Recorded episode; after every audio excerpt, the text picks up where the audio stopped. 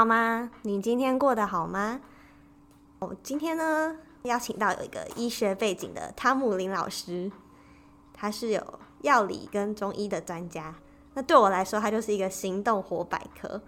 他上知天文，下知地理。每次我疑难杂症，我第一个就是找他。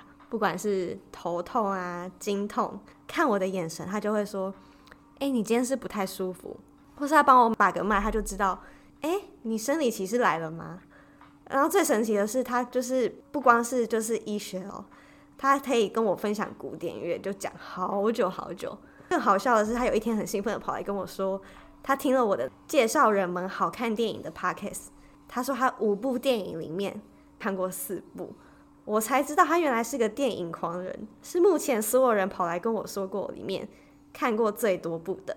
原本老师跟我说他今天想要跟我讨论疫苗，我说老师，我知道你可以讲很久啦，可是我可能没办法给你什么回馈诶，我们还是先从入门款的聊起好了。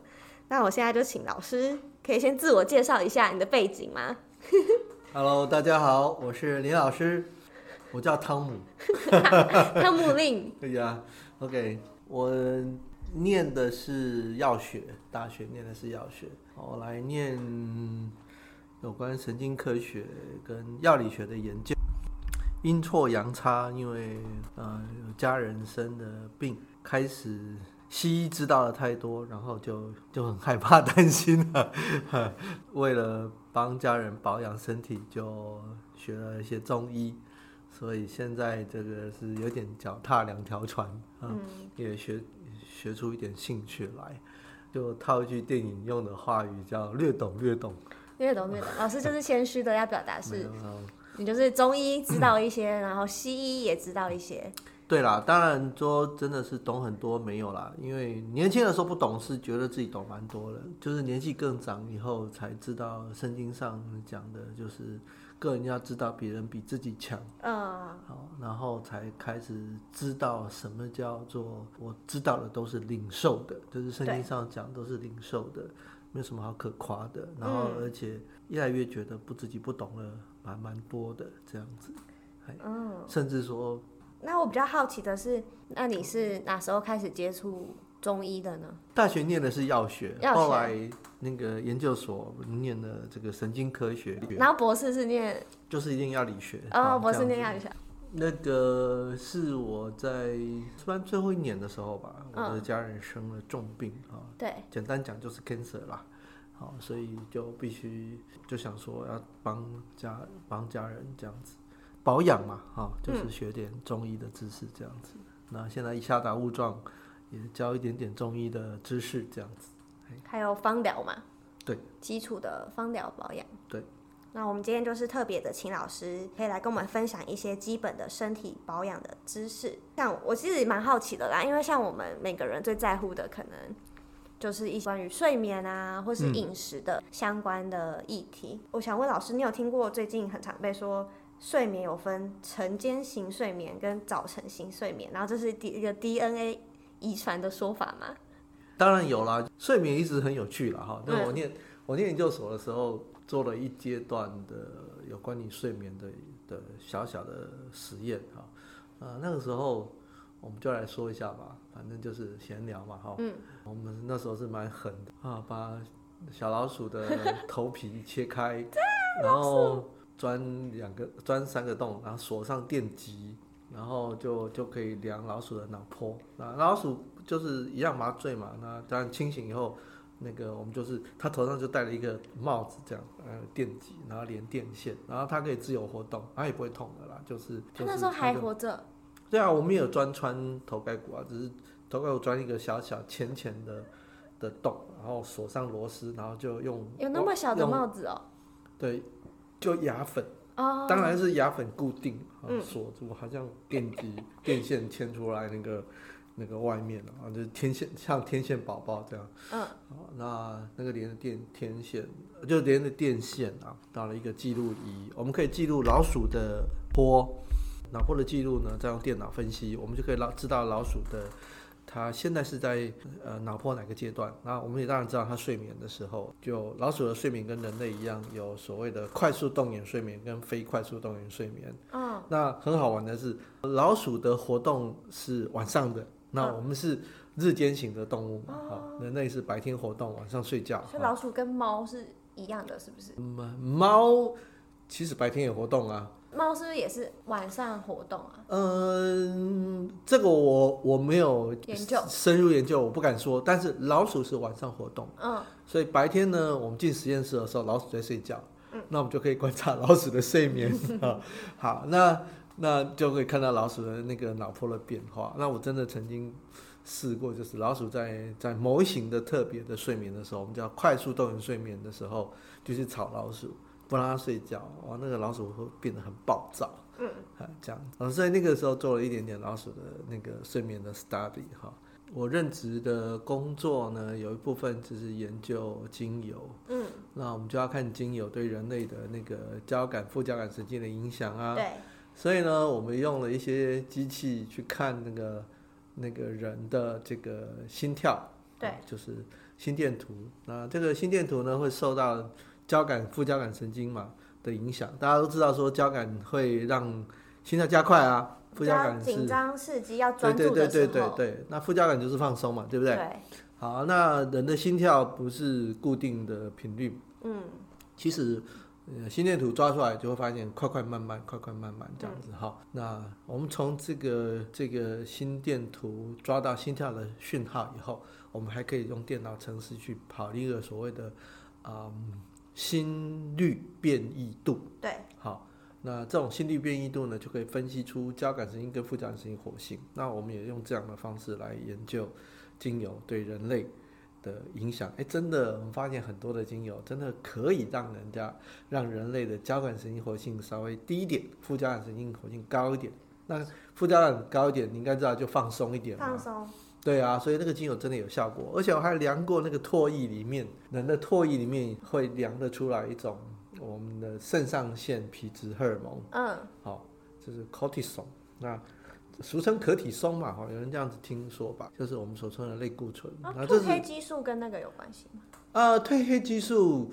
跟这个 cortisol 呢，刚好是，哎，这这两个我待会再来说好了，好，这两个很有趣哈，在跟今天的你要讲的睡眠是有点相关的哈。嗯、我们这样说好了，褪黑激素就是让你想睡觉的荷尔蒙，对，好，它是你的一种睡眠的化学压力，好了，好不好？嗯、就是如果它高起来，你就会想睡觉。嗯，好，它通常就是白天的时候，光线亮的时候，你的光线进入眼睛。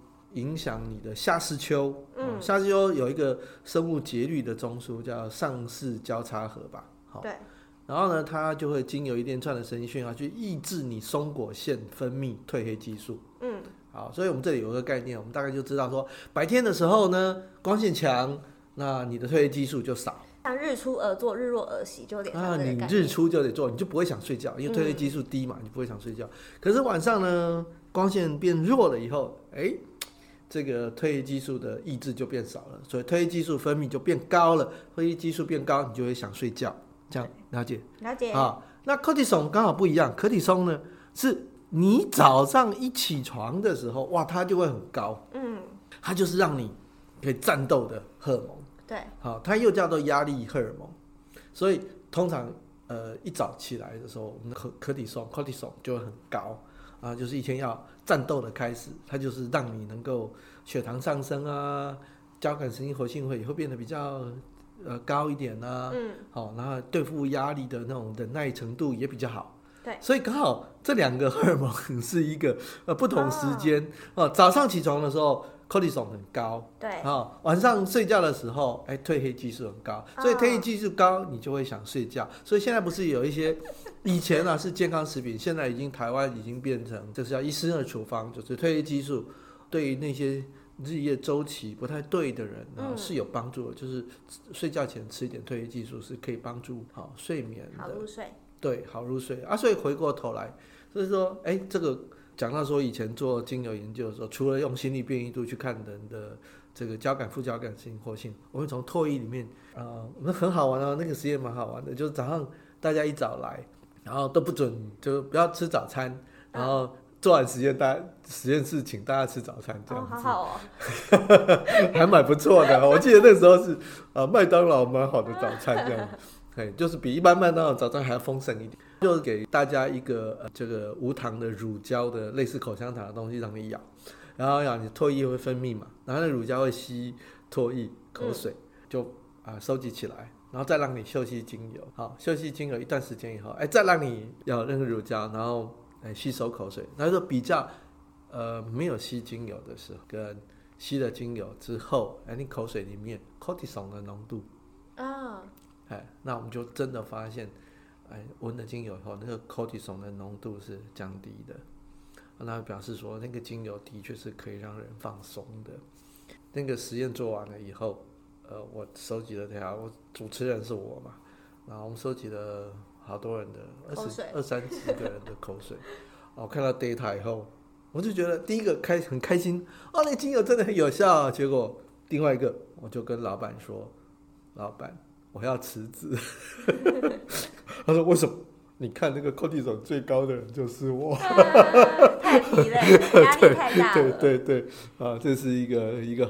有趣的回忆了哈。嗯，那回过头来，你讲到是说，哎、欸，是不是 DNA 的遗传啊？有很多的学者就是有提出一种想法，就是，嗯、呃，人类的的确啦，就是我们大概可以分出，有些人就是晚上精神特别好嘛，有些人白天早一早上起床一起床精神就很好。对，其实有一些的研究就指出说，就是如果。请问我们两个，如果是原始人的部落，好了，好不好？嗯。我们的部落人不多，但是就是我们很团结，然后我们，然后我们也筑了一个防御工事，因为我怕别的部落来攻击我们，嗯、对不对？我们可能要抢共同的水源或动物，或者是草啊，对不对？游牧民族，哈、嗯，或外面也有也老虎、狮子啊，晚上出来啊，那怎么办？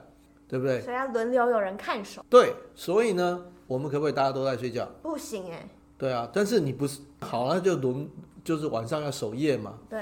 可是晚上大还是白天早十五已经很累了，很想睡觉了，嗯、对不对？我看两个钟头好了。对。那再换你，对不对？就跟当兵要有人站哨是一样的。是啊，所以呢，如果我们的部落都属于假设了，我们先承认都说，哎，属于这种白天很有精神，晚上没有精神的，嗯、那我们是不是很危险？对啊，所以如果以这个要求来看的话，慢慢有些人就会，他身体的体质倾向，如果是属于这种夜间型的人，嗯，是不是比较有利？对，我们就看看说，哎，这是有一点点有这样的需求，嗯，所以可能人就会开始适应这种生活，对，然后慢慢的，有些人就比较容易适应这个呃晚上精神比较好，嗯，那有些人就适应白天精神比较好，那这样的话，我们有这样的。这个不同好多样性，那我们的部落才会活得更健康嘛？对，对不对？所以的确是有人这样子来看看这样的事情。那是不是 DNA 上有明显的证据呢？这个我倒是没有去特别看到这样的报告。嗯、好，但但是我这个大部分的我在看到的资料，哎，显示的确喽，有些人就是天生这个白天精神一早精神就会很好。有些人就属于晚上精神会特别好，像我就是属于觉得哦，怎么有人可以天天早起？不过，不过我倒我倒觉得，因为我后来有看过一些文章哦，科学上的文章，我就发现很多爸爸妈妈不能体会他的青少年孩子为什么都很晚很晚睡，然后很晚起床，他们很不开心哈。对。可是我后来读了这些东西以后，才真的发现，哎，人类的睡眠没有那么简单，嗯，好，不能一分为二，因为。你刚刚的分法是说，哎、欸，它就是基因上晨间型跟夜间型啊，有有人说是夜莺哈，然后跟这个早起的鸟儿有虫吃哈。但是后来我们就发现说，人类在婴儿时期，然后儿童时期、青少年时期到成年到老年，我们的睡眠形态其实都不一样。对啊。然后我我我简单来讲，就是以这个。青少年时期刚好，青少年时期他们要发展自我，嗯，对不对？青少年的时候我们在发展自我嘛，所以什么都是我要，我要，我想，我怎么哈？那个时候爸妈的的的主，主观意识，对，就不是我的主观意识，嗯、我常常会唱反调类似那种。那所以呢，他需要更多时间独立。对。好，那我看到这样的科学的论文是说，哎，青少年的确会在这段时间，他们的统计结果就是倾向晚睡。晚起。嘿，晚睡晚起，所以以至于他们还有比较多的时间是可以发展自我的，比较不会受到爸妈的影响，或者是爸妈不会看到，不会干，不会影响，不会去去干涉他哈。当然，你很难讲谁是因谁是果，但是我们就是的确有看到青少年的睡眠形态是比较倾向晚睡晚起。好，但他的父母亲像像我这个年纪的话。哎，那当然就是我的孩子跟简薇差不多大了哈。嗯。那那当然就是说，我们都可以早起啊，那小朋友为什么不行啊？我们都可以早睡啊，为什么小朋友都不行？都要让他很晚。然后我们看了这些研究以后，我们真的知道说，事实上青少年就是人生的阶段，各个不同的时期，他的睡眠形态是不太一样的，而且这些不同的睡眠形态其实是有帮助他脑部的发育的。哦。对啊。嗯。好，我我讲我讲简单一点是。我问一下，那个我离开那个高中的那个那个知识或大学的知识已经很久了，尤其社会科学了。我问一下哈，台湾的民法规定几岁像成年要负法律责任？法律哦，是十六吗？还十八？哦，whatever。我记得十六岁就能结婚诶。啊，十六岁可以结婚，但是啊，比如说选举权哈，我们讲，哎，我们讲选举权或者是考驾照的年龄，为什么要特别问这件事情啊？就是说你在这个阶段。在这个刚成年啊，假设我们说十八或者二十岁好了，嗯，二十岁要当兵嘛，台湾的兵役义务是二十岁要当兵，对，那好像是我们的法律认为十八岁、二十岁就是成年人，嗯，对不对？嗯，好，那古代女孩子是十六岁及笄，嗯，好，就是女孩子十六岁，古代就算成年了。好，那如果从神经科学的角度，人类你讲成年是不是指身体发育都完？完全的这样子，对，嗯，对不起哈，人类的大脑有一个地方，要到大概二十三岁才成熟，位置叫前额叶，哦，而前额叶却是你很多事情的刹车，就是告诉你这件事不可以做。真的啊？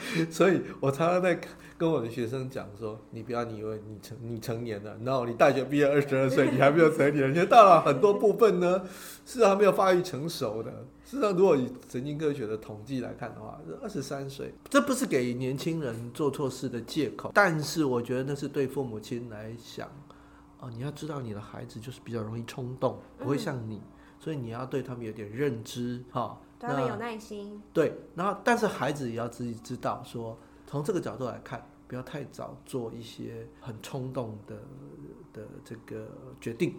好，但是我们通常发现呢，所谓的天才，他的成就有些人就是很早就已经很厉害了。嗯，好，当然这个跟这个冲不冲动呢，我觉得是有一点点相关。你说莫扎特，嗯，那么年轻就很厉害，可是现在看起来那个莫扎特活到。那么年轻，三十七岁就就就过世了。好，他的大脑，我真的当然觉得 大脑是跟其他人不一样的。对。好，那如果我们去看戏剧上，就是电影上面，看面讲到讲到莫扎特，嗯，那那那那部很有名的《阿玛迪斯》那部电影。哎、欸，我以前国中音乐课有、嗯、有看哎。那我就觉得说，那个那个里面的莫扎特就是一个很冲动的小朋友。一个疯子啊。对。可是我真的觉得，如果你去看他的看他的音乐，嗯。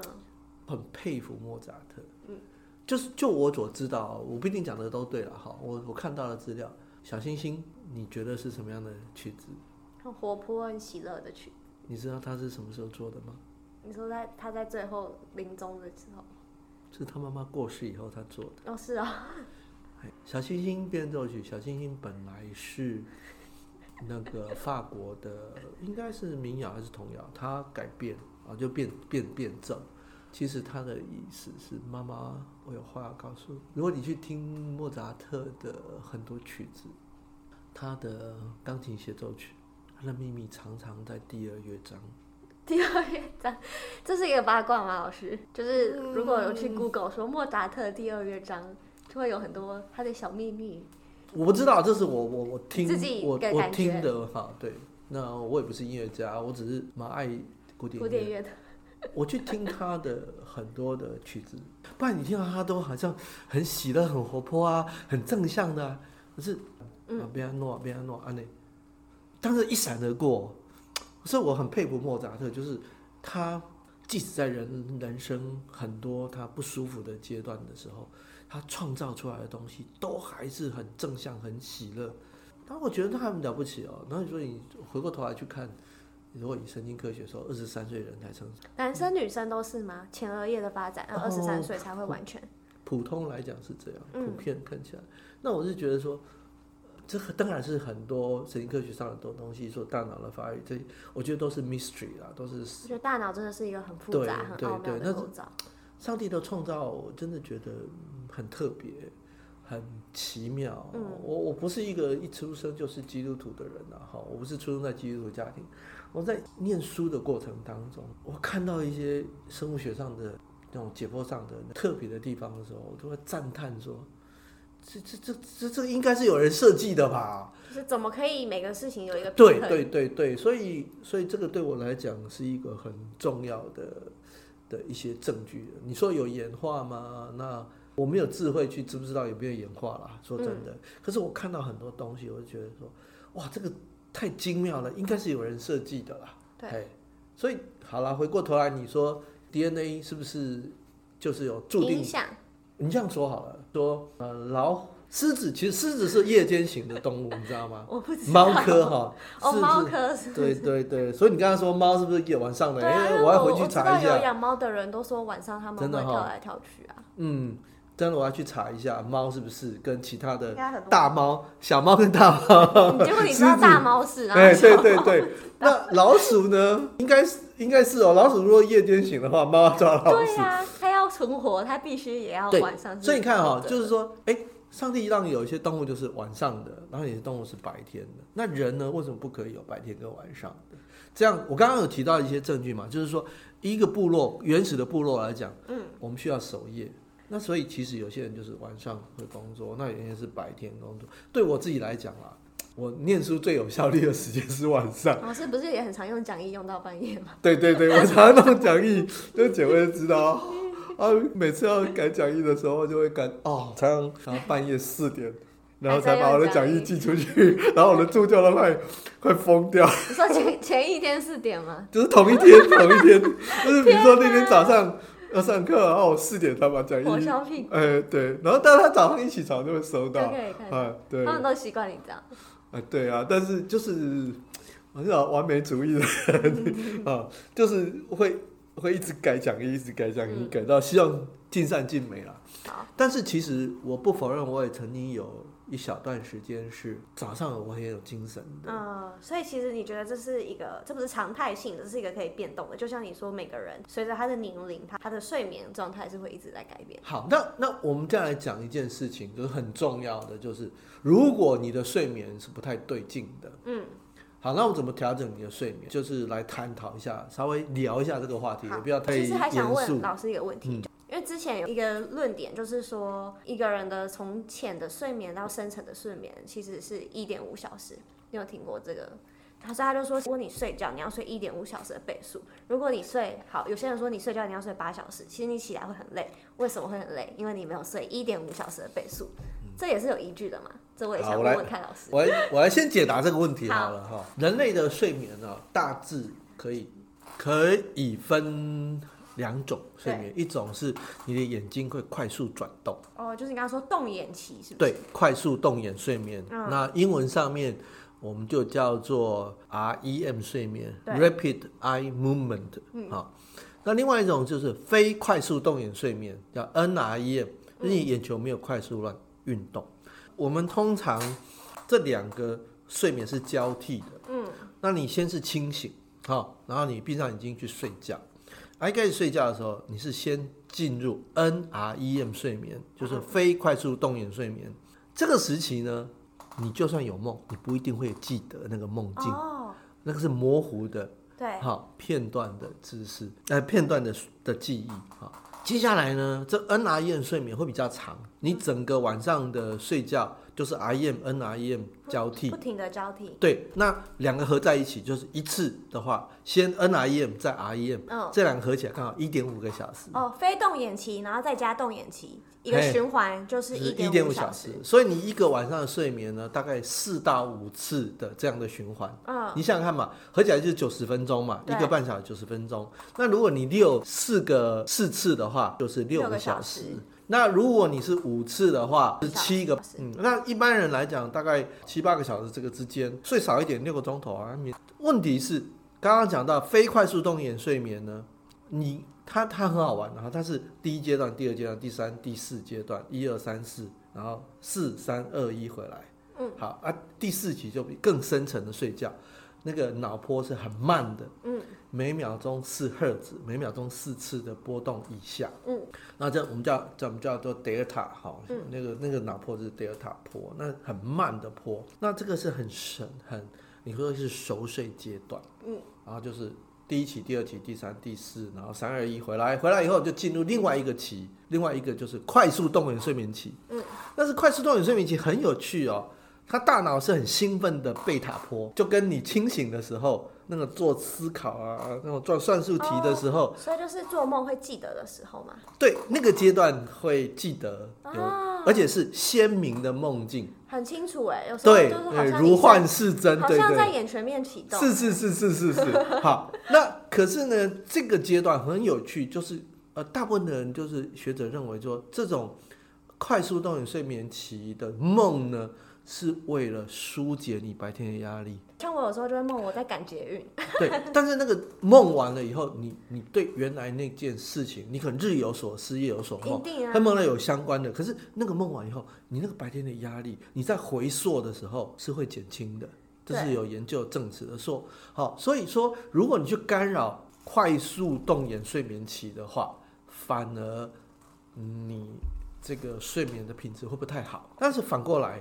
如果你是在呃快速动眼睡眠期醒过来，你就会当然会记得那个梦境，对，如幻似真，你可能就觉得，我就感觉很差劲呢、哦。对对，我整夜都在睡做梦啊，很很睡不好啊。对，嘿，我觉得那个只有一点点认知上的，当然我不是做那个研究的，我自己的感觉说，那有点认知上的问题。如果我是在那个过程当中醒过来，我会觉得很很累，我做了一个晚上的梦，整个晚上都在做梦。对。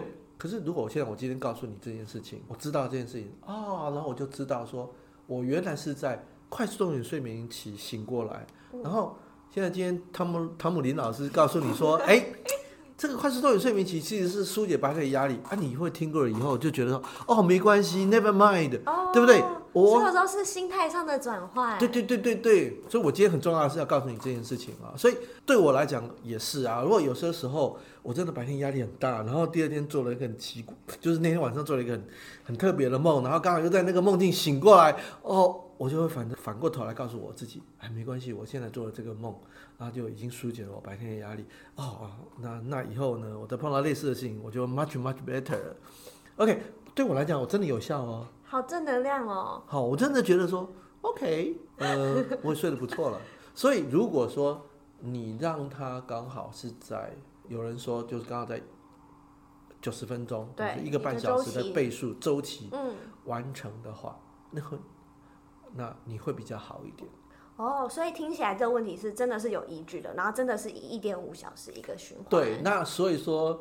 嗯，有些时候就像我我刚刚提到，我有时候在赶讲义嘛，然后赶了讲义，然后又要又要赶着去上班哈上课。嗯，我如果睡的时间刚好调到这样子的话，我其实还第二天精神还短暂还可以。对，嘿，所以当然还是要补睡眠啦，但是就是会好多了，much better。因为我最常跟朋友说的话就是。天哪，你知道我早上在想什么，然后晚上就梦到了吗？哦，我压力有多大？所以其实其实不是，是代表我的身体在释放我对这件事的压力。对对，所以这完全改观我对做梦的认知。而且我很常讲说，我整个晚上都在做梦，没睡好。那其实也不是，是因为我只会记得我在快速动眼期做的梦。对，我爸爸在今年告诉我，我爸今年八十出头，嗯，然后我爸就告诉我说，他今年特别觉得他睡得特别不好，嗯。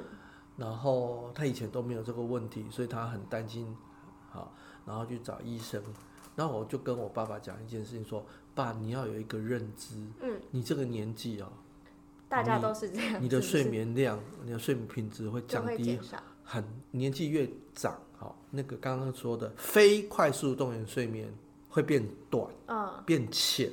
所以很容易，老人家很容易醒过来，这是不可抗力的吧？你到这年纪，这是老化，这是老化，对对，是老化。所以我跟我爸说：“爸，你要有一个认知，你要知道你的睡眠不会像以前那么好。嗯”我我就跟我爸说：“你要有这种认知，你就不会预期太高，你就会更失落。对，你可能会觉得好一点。哦”我觉得我爸有听见，嘿，那当然他可以寻求医师的协助。好，除了你要有一些。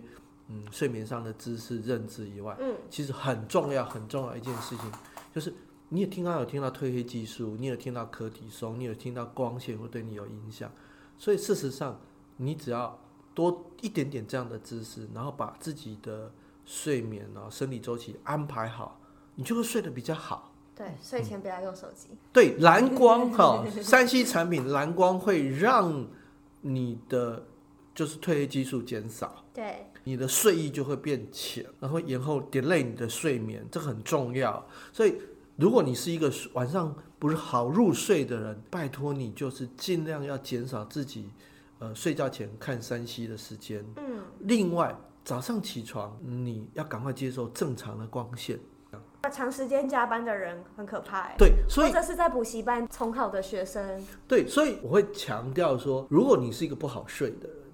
好，不容易入睡，然后也不容易清醒。你应该早上一起床，尽量到户外去，或者让你白天有一段时间是可以接受比较强烈的光线的时候，比如说中午就要出出去走一走，散步，散步一下，然后正常的阳光，嗯、那样的光亮，哦，那你尽量到晚上睡觉前两个钟头，你尽量不要用三 C 了，好不好？那这样子，如果你还年轻，你更需要这样做，啊，因为你没有养成一个很好的日夜周期，人是有规律的，对。这上帝创造我们就是有规律的，嗯、所以你如果说你能够让呃一起床你的光线就够强够多，然后你晚上比如说呃像现在不好睡，然后你这个房间的灯就是全部都关掉，像我吧，现在习惯戴眼罩睡觉，会睡得很舒服。嗯，哎哎，这个不是没有什么不好，嗯、你窗帘厚一点，那。白天也接受正常的光线，然后日本人做一个研究更好玩的，就是他发现有很多上班族就是睡不好，对，然后晚上早上也很难起床，那怎么办呢？哎，很有趣一件事情，他们让这些年轻人就是早上很难起床的，然后晚上很难入睡的，嗯，他们做了一件事情，就是早上一起床赶快吃早餐。所以他认为呢，日本人研究认为说，你就你有两个生物时钟，嗯，一个是眼睛接受光线，就是大脑的生物时钟，另外一个是肚子。对，你的肠胃有很多的神经细胞，嗯，所以当你的胃有食物的时候，你就觉得哦，早一天开始了。哦，所以才有些人觉得说他他要吃早。啊，对，他这样子竟然就改善了那些年轻人的这个日夜周期，嗯，好，那我觉得说这个是一个很重要的概念。那当然，我今天不是特别谈怎么帮助你睡觉啦，但是我想今天对刚好聊到，那老师懂得真的太多了，每个都可以。侃侃而谈。我快速的为今天老师的分享做一个小总结。呃，的确，人们可能因为 DNA 有分晨间型跟夜间型，所以如果你是白天无法早起的人，跟晚上无法熬夜的人，其实都有可能是有原因的哦。不用再觉得是自己做不到了。但的确，老师说的睡眠也随着年龄是可以调整的。再来就是说给家长听的，假设你的小孩子啊在叛逆期都晚睡晚起，大家多体谅他一点，因为他真的不是故意要这样子的，这真的是一个心理现象，多点包容，多点体谅，他长大可能就可以改变了。如果啊，睡觉不一定要睡八个小时才是最正确的时间，因为从浅的睡眠到深的睡眠是一点五小时。所以呢，如果你能睡一点五小时的倍数是很刚好的哦。晚上做到了什么梦，完全就是你白天在担心的事情，就是日有所思，夜有所梦。你不用太担心，也不用觉得啊自己怎么会这样啊，很负面。因为这其实是你身体帮自己排解压力的一个方式，反而要觉得很开心，你的压力在慢慢的减少当中。我希望今天这集让你很有收获，也希望你们可以睡得更好，睡得更饱。那如果喜欢我的频道，请帮我按五颗星，也给我一点评价。让我可以知道你们在想什么。谢谢你们的聆听。那下一集我请老师跟我们聊聊饮食，我相信大家不外乎就是吃跟睡嘛。那我们下次见喽，拜拜。嗯